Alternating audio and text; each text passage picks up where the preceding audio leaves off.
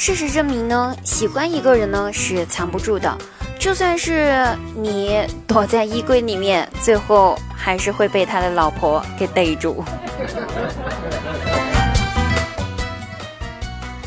这年头呢，借钱给别人呢，一定要三思而后行哦。毕竟叫人还钱真的是一件特别痛苦的事情。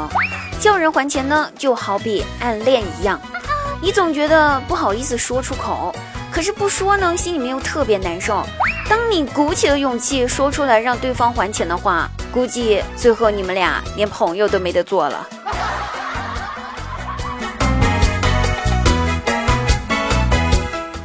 个人觉得呢，其实这个社会哈，对于我们的男性同胞呢是非常有偏见的。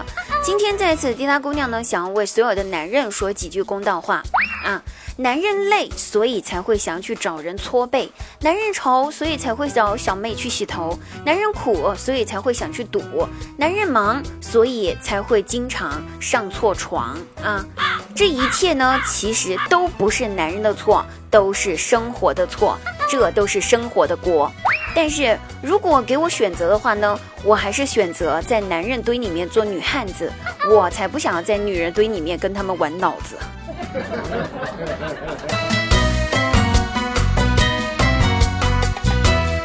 那今天呢，在路边捡到了一个钱包哈，在我不知道该怎么办的时候，我脑子里面蹦出了一个小人儿，那小人儿对我说：“这个。”咱把这钱包去交给警察叔叔吧，让警察叔叔找到失主，然后好物归原主，好不好？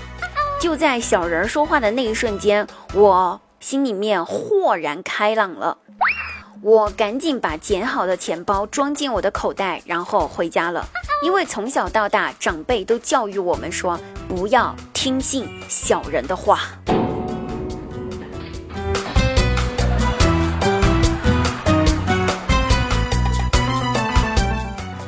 张大鸟呢和客户谈工作，那这个咱们中国人哈谈案子基本上都是酒桌上谈下来的。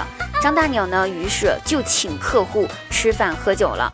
酒过三巡之后，张大鸟觉得哎差不多了，可以干活了啊，就拿出他的合同还有笔来请客户签个字呗。然后这个客户呢喝得醉醺醺的，接过笔和合同，看也没有看那个合同的内容。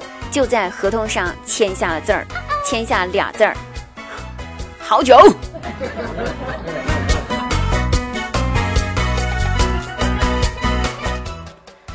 今天上班啊，早上的时候挤公交车，人特别特别多。那这个在等车的时候，听到旁边一个大爷对另外一个大爷说：“说，哎呀，咱俩老头子，我们不着急，让年轻人们先上车啊。”他们着急的上班，咱们也不着急上班啊！不着急，不着急。我当时啊，在旁边听了这话，觉得心里面特感动。这大爷怎么这么理解年轻人啊？大爷是个好人呐。然而，大爷接着说：“反正咱们再晚一点上车，也还是会有年轻人给咱们让座的嘛，哈。”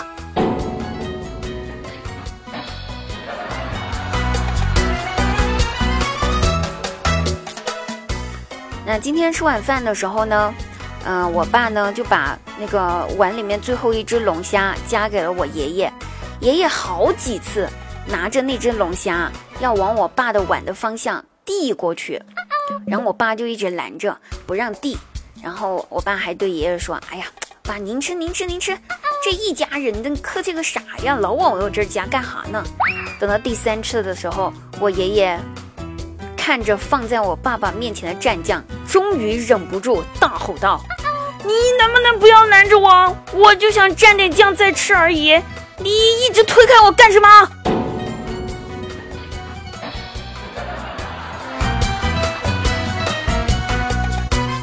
好了，朋友们，开心听滴答，不开心更听滴答。然后呢，现在您收听到的是我们由喜马拉雅独家冠名的节目《笑话日常》。